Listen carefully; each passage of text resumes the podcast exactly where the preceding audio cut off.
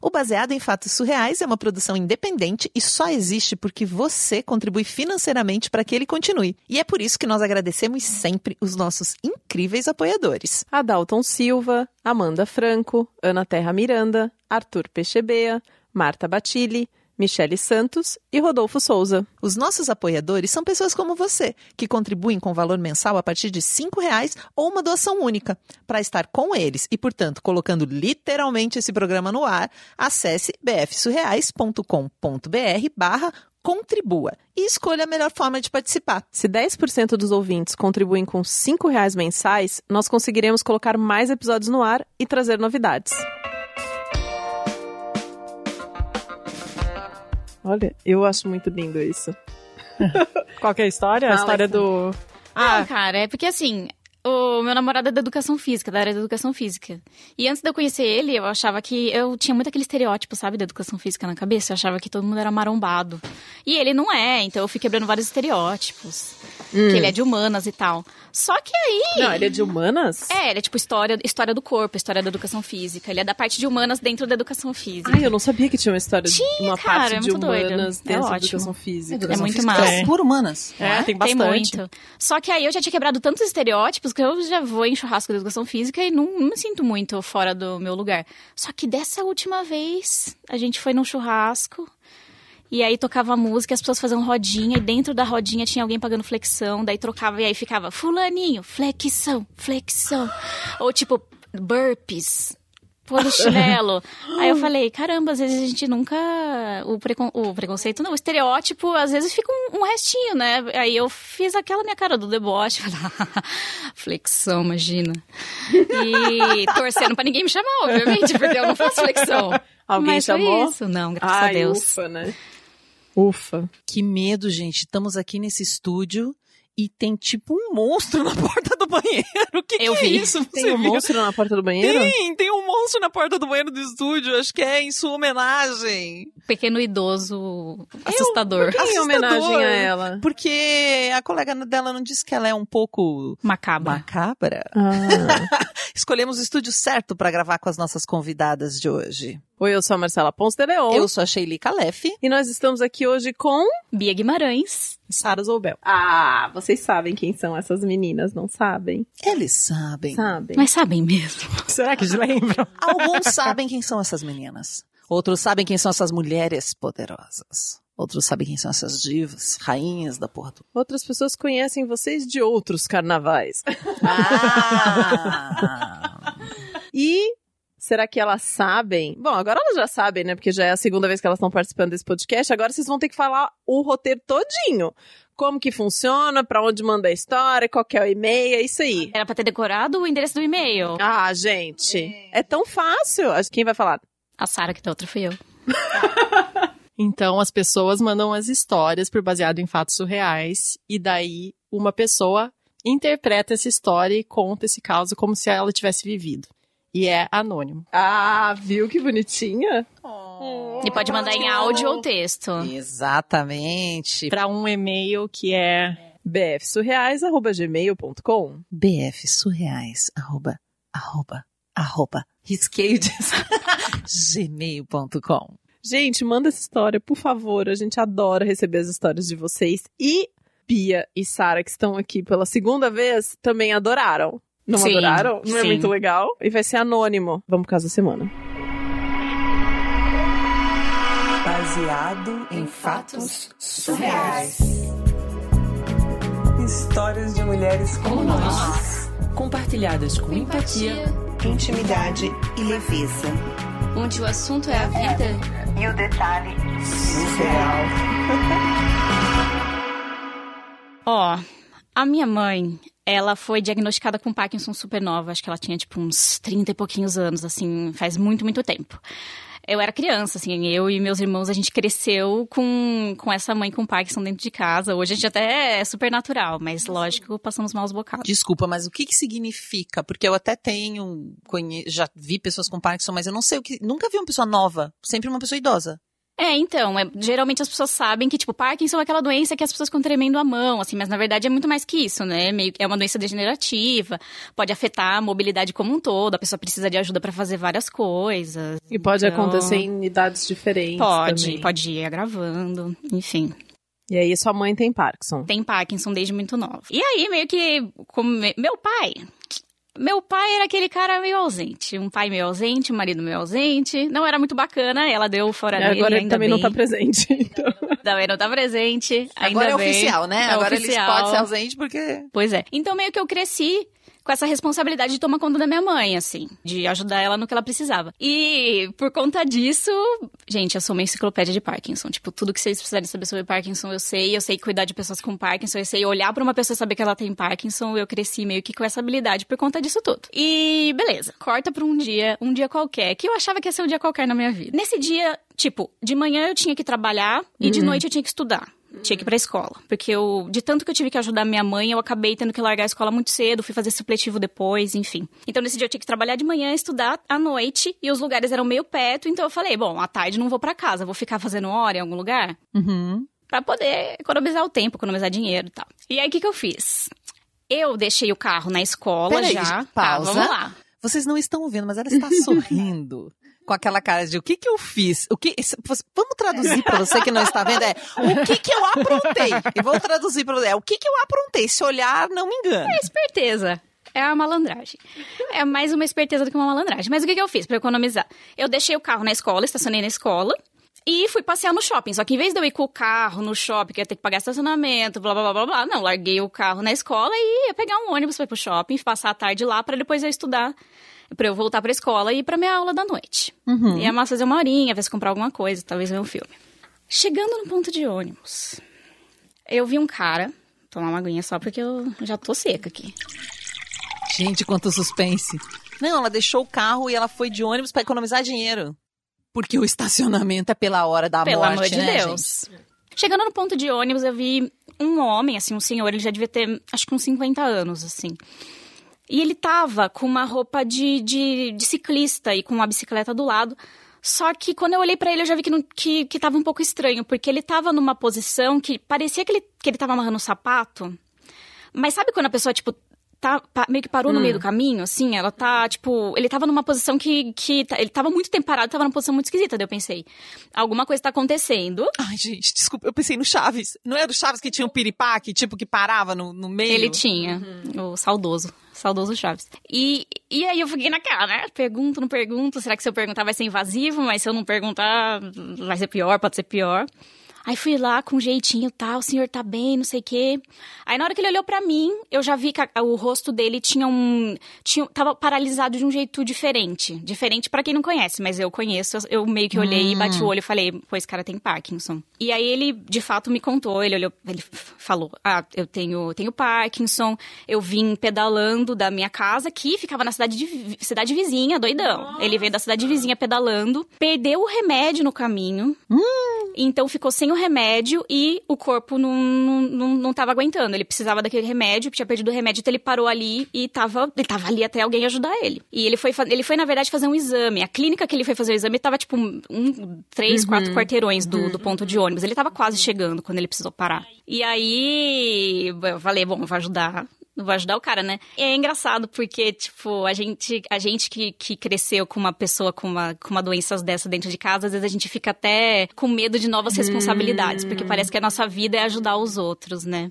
E a gente sempre fica, tipo, nessa posição do, do cuidado e tal, e às vezes é até prejudicial. Inclusive, eu acho que, tipo, às vezes eu fico pensando que eu nem quero ser mãe, sabe? De tanto que você fala assim, tipo, meio que meu, meu papel na sociedade é ficar cuidando do... Mas é claro, lógico que eu jamais ia negar ajuda pra esse cara. E aí, eu fui lá, busquei meu carro na escola. E meu carro é gigante, porque como minha mãe anda de cadeira de rodas, meu carro é enorme. Daí eu joguei a bike de- dele no carro, botei ele no carro, deu tudo certo. Levei ele na clínica, que era perto, e aí ele me, ele me falou: Ó, se eu te der dinheiro, você vai comprar meu remédio? Eu, claro e tal. Gente, não achava remédio desse homem, em primeiro lugar. Fui numa farmácia, não tinha. Fui na segunda farmácia, não tinha. Fui achar na quarta farmácia. Aí já beleza. tava vendo você voltando o caminho pra tentar ver onde é que caiu na bike. tava, mais- tava quase mais fácil achar no caminho. E cheguei lá, Aí ele tomou um remédio, isso já tinha passado um tempão, lógico, eu já tinha procurado em vários lugares o remédio. Ele tomou um remédio, só que tem uma coisa, Parkinson tem uma coisa engraçada, porque quando a pessoa tá tensa, a pessoa tá estressada, o remédio parece que demora muito mais pra fazer efeito. A pessoa tá, num, tá num estado de estresse diferente. Claro, ele tava num estado de estresse. Sim, sim. E aí meio que parece que bloqueia o É. efeito e demora mais pra alcançar, né? Demora muito mais. Então não tava fazendo efeito. Já tava vendo que ele não ia conseguir voltar pedalando, porque, como eu disse, era na cidade vizinha. Ele, na verdade, fez uma coisa super arriscada, né? Sim, sim. Né? Tipo, como sair de bicicleta sozinho, né? E detalhe que minha mãe também é toda teimosa. Então, na hora que eu vi a situação dele, eu falei, nossa, igualzinho, sabe? Tipo, dá, Uhum. dá vontade de, de- de- de dar, um, dar uns tabefes. É, e aí eu falei, bom, já que eu tinha tarde livre, eu vou levar esse senhor na casa dele. Não tem como eu, como eu deixar ele aqui. Enfim, botei ele no carro, fomos indo, fomos indo, fomos indo, e o remédio começou a fazer efeito. E aí tem outra coisa curiosa que acontece quando você tem Parkinson e o seu remédio começa de fato a fazer efeito. Ai, gente, o quê?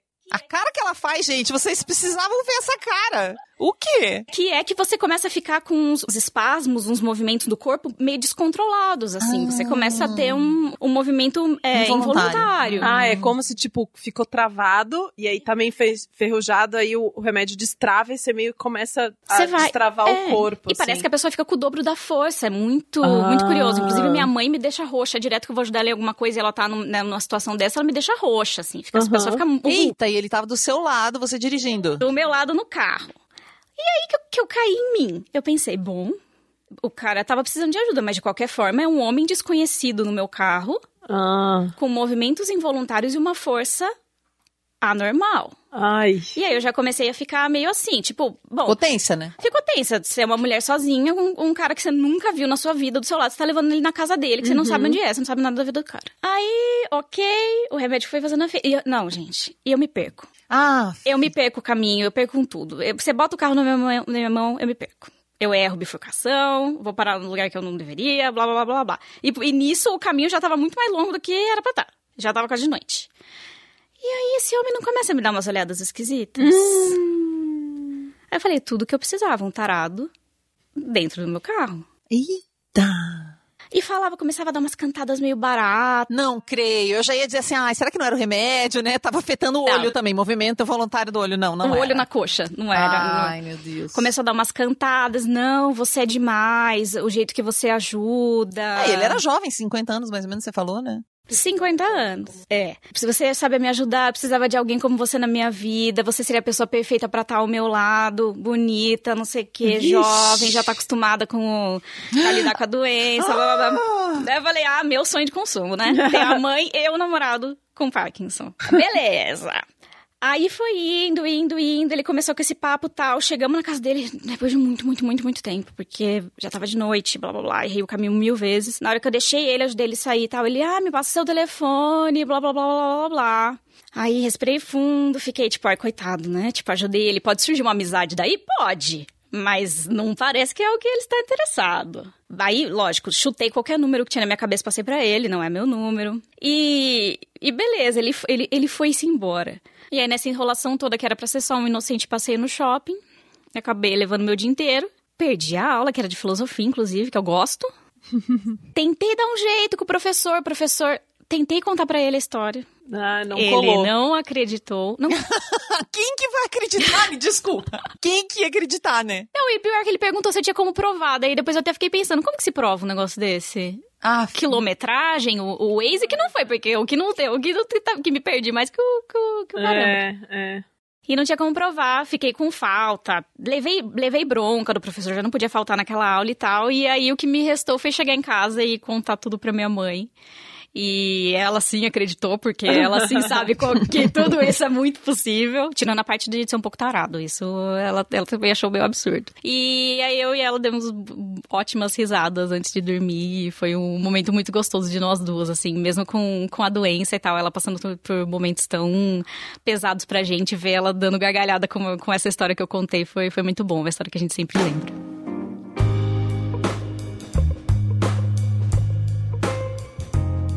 Ai, que fofo, né? que situação maluca, né?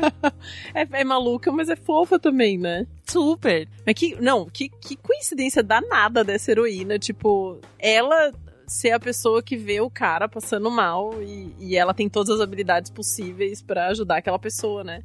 Se eu fosse alguém que acreditasse em, sei lá, Deus, essas coisas assim, talvez eu diria que foi um anjo da guarda que colocou ela ali, né? Ah, a gente acaba ficando com um radar. Ela mesma comenta essa coisa de ser a cuidadora, né? Que nem quer, nem pensa em ter filhos, porque já exerce esse, esse maternar com a mãe, né? Esse cuidado de sempre. Eu tenho uma colega que é médica e ela fala que ela não quer. Ela teve um pai muito doente a vida inteira. O pai sempre. Assim, ele adoeceu, acho que quando ele tinha tipo 30 anos, eu não lembro agora que doença, mas eu sei que ele chegou a ficar de cadeira de rodas também e inclusive ele acabou cometendo suicídio, né? Depois de um tempo ele não aguentou a situação dele, que foi ficando pior, pior, pior, mas enfim, sempre doente. Então ninguém nunca cuidou dela e do irmão. Ninguém nunca cuidou dos dois. E hoje ela fala: Eu não quero ter filhos porque eu cuido tão bem de mim, ninguém nunca cuidou de mim como eu cuido de mim. Então, assim, eles sempre tiveram tanta eles nunca foram cuidados, ainda tinham que cuidar de uma outra pessoa. E ela fala: não, hoje eu gosto de ter a minha vida, de cuidar de mim, porque é complexo mesmo, né? Você já tá exercendo essa. E demanda, né? Demanda Sim. bastante. Demanda bastante. Ah, e meu avô teve Parkinson também. Ele teve Parkinson paralisante.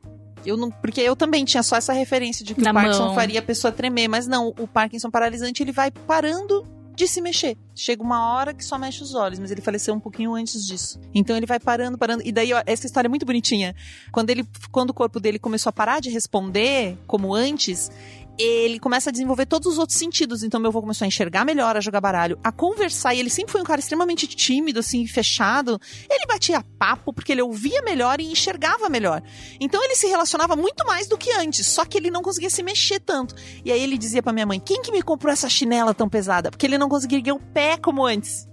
Então ele brigava dizendo que era o chinelo, porque também eles não contaram pra ele, já era, né, já tava com mais idade, não disseram, olha, você tem uma doença que vai te matar daqui a pouco. Então ele reclamava que a chinela era muito pesada, que tinham comprado um chinelo que não Chinelo tava de chumbo. pé. Bonitinho. Como foi, Bia, contar uma história? Foi legal, foi bom. Eu achei que eu ia esquecer tudo. Nossa, dava pra jurar que você é dona dessa história, é, né? É, Dava. dava. dava pra jurar. Por isso que eu perguntei, achei interessante. Depois eu vou até até pensar se eu esqueci alguma coisa, tipo, muito marcante, mas eu acho que não, porque eu acho que eu de fato consegui construir, sabe, essa a narrativa dela na, na minha cabeça. Eu já tenho até o- o- a carinha que eles têm, ela e, e o homem, eu já meio que fiz a carinha deles na minha cabeça. Ai, que legal, que legal. Muito obrigada, heroína, por ter compartilhado essa história com a gente. Se você tem uma história pra contar, manda. A gente adora receber essas histórias aqui. E eu não perguntei pra Sara como foi pra Sara contar a história, né? Como foi? Ah, eu achei que foi mais fácil do que eu imaginava, na verdade.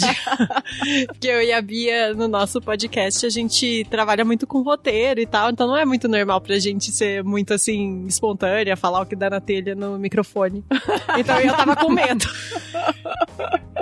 Mas aí eu acho que eu acho que não foi tão difícil, porque a gente conta essas histórias da gente, né? A gente faz isso o tempo inteiro, então não é tão difícil imaginar que você tá naquela situação, é, mesmo que seja a história de outra pessoa. Sim, sim. E aproveitando que você já começou a falar aí do podcast de vocês, conta mais um pouquinho como a gente faz pra ouvir vocês. É muito fácil, você já tá ouvindo o podcast, então você sabe onde encontrar podcasts. É só você procurar 37 graus, é 37 graus, no seu tocador ou no Spotify. A gente tá no Instagram, no Twitter, no Facebook, na arroba 37podcast também. Hum, e do que que é esse podcast aí? Esse podcast, ele pode ser de muitas coisas, mas o que une todas as histórias é que geralmente eu e a Sara pegamos nossos gravadores e viajamos por aí coletando histórias que geralmente têm um pé na ciência, então geralmente a gente entrevista cientistas e também pessoas que não são cientistas, mas que estão vivendo alguma transformação nas suas vidas e que a gente faz a ponte entre a ciência. Então, por exemplo, a gente tem um episódio que a gente vai pra florestas cariocas, duas florestas cariocas, e a gente conta de como as florestas de hoje tem muito do que de, de gente que já passou ali. Então, antigamente, antigos carvoeiros passavam por ali e o quê? Levavam jaca pra jantar.